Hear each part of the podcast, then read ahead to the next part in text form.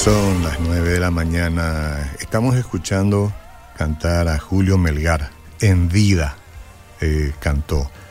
El mundo lo ha visto, eh, lo ha visto eh, poco a poco despedirse de este mundo, porque así lo quiso él.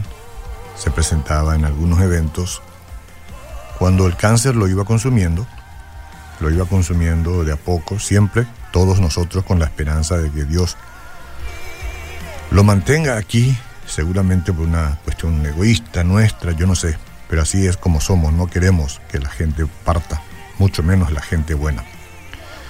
Él se fue, está con el Señor, pero vivió seguro de su Señor hasta el último día de su vida en esta tierra. Si yo, Oscar Vázquez, así es como me llamo, no tuviera seguridad de mi salvación. Si mi fe, la que digo tener en Cristo, solo estuviera sujeta a mis emociones buenas y a veces confusa, entonces sería un cristiano, si no amargado, por lo menos uno inseguro y casi siempre triste si no tuviera la seguridad en Cristo. Como de hecho hay mucha gente así. Y respeto a quienes prefieren una vida cristiana sumergida en el excesivo temor de pensar que no está asegurado, a pesar de su conversión. Me refiero yo a quienes un día se convirtieron a Cristo. Lo respeto, pero no es mi caso. Yo sé en quién he creído, sé a quien amo y sé cómo Jesús ama. En 1 Juan capítulo 5, del 10 al 15, en realidad después voy a leer un poquito más. No, no está bien, del 10 al 15. Primero los tres y después los demás.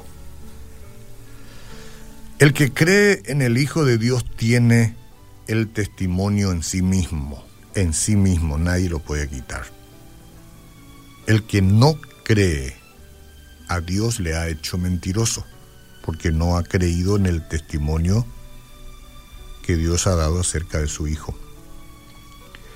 Y este es el testimonio que Dios nos ha dado vida eterna. Y esta vida está en su Hijo. El que tiene al Hijo tiene la vida el que no tiene al Hijo de Dios no tiene la vida. Todos estos textos bíblicos están sujetos, yo sé, a interpretación de cada uno. No debería ser así. Para mí no hay nada que interpretar. Para mí aquí habla claro. El que un día conoció a Cristo, de verdad, lo impactó y empezó a amarlo, porque Él nos amó primero, tiene vida eterna que es el premio final, pero también comienza a tener una mejor calidad de vida aquí, ahora, que es muy necesario, pero el que tiene a Cristo. Dios nos dio la Biblia para que podamos conocerle y vivir agradándole.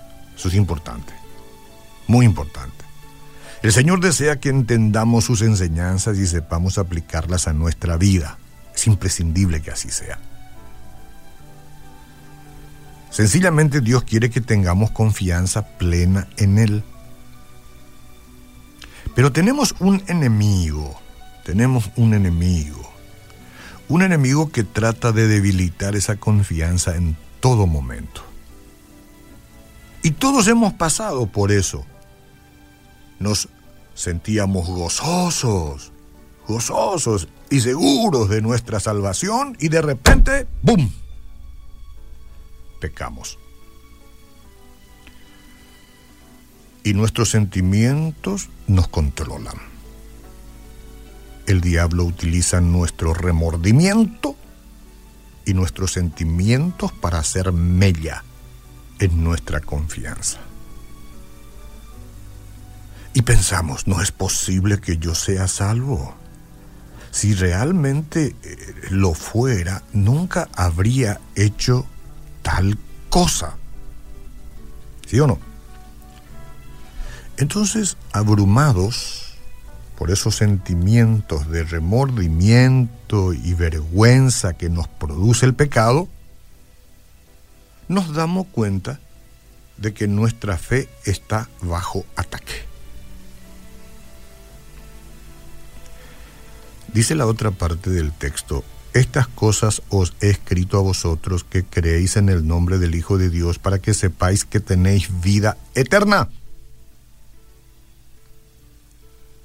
Y para que creáis en el nombre del Hijo de Dios. Y esta es la confianza que tenemos en Él, que si pedimos alguna cosa conforme a su voluntad, Él nos oye. Y si sabemos que Él nos oye en cualquiera cosa que pidamos, sabemos que tenemos las peticiones que hayamos hecho. Es increíble, ¿verdad? Cuán efectivos pueden ser nuestros fugaces sentimientos para debilitar nuestra seguridad en cuanto a las promesas de Dios.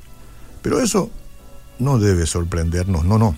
Después de todo hemos sido condicionados con la idea incorrecta de que debemos hacer lo que nos haga sentir bien. Pero el Señor no habla mediante los sentimientos. Él habla mediante la verdad. Y ahí es donde empiezan todas nuestras confusiones, porque yo siento así, el otro siente de otra manera. Nuestros sentimientos pueden ser muy diferentes. Si nos sentamos en esta mesa, tres o cuatro personas, y hablamos de una cosa, los sentimientos no son los mismos. Por eso que la, palabra de Dios no va, no va, sujeta. Todo lo que Dios nos dice no está sujeta a los sentimientos. Los sentimientos son buenos, pero no se puede con ella este, concluir cuestiones que la Biblia habla. Cada vez que nuestras emociones contradigan la palabra de Dios debemos buscar en la Biblia la verdad. Especialmente con esta cuestión de la seguridad de que si soy o no soy salvo. ¿Cuándo tendré toda la seguridad? Esperaré a morir para ver si por ahí exonero, exoneré la materia y estoy salvo.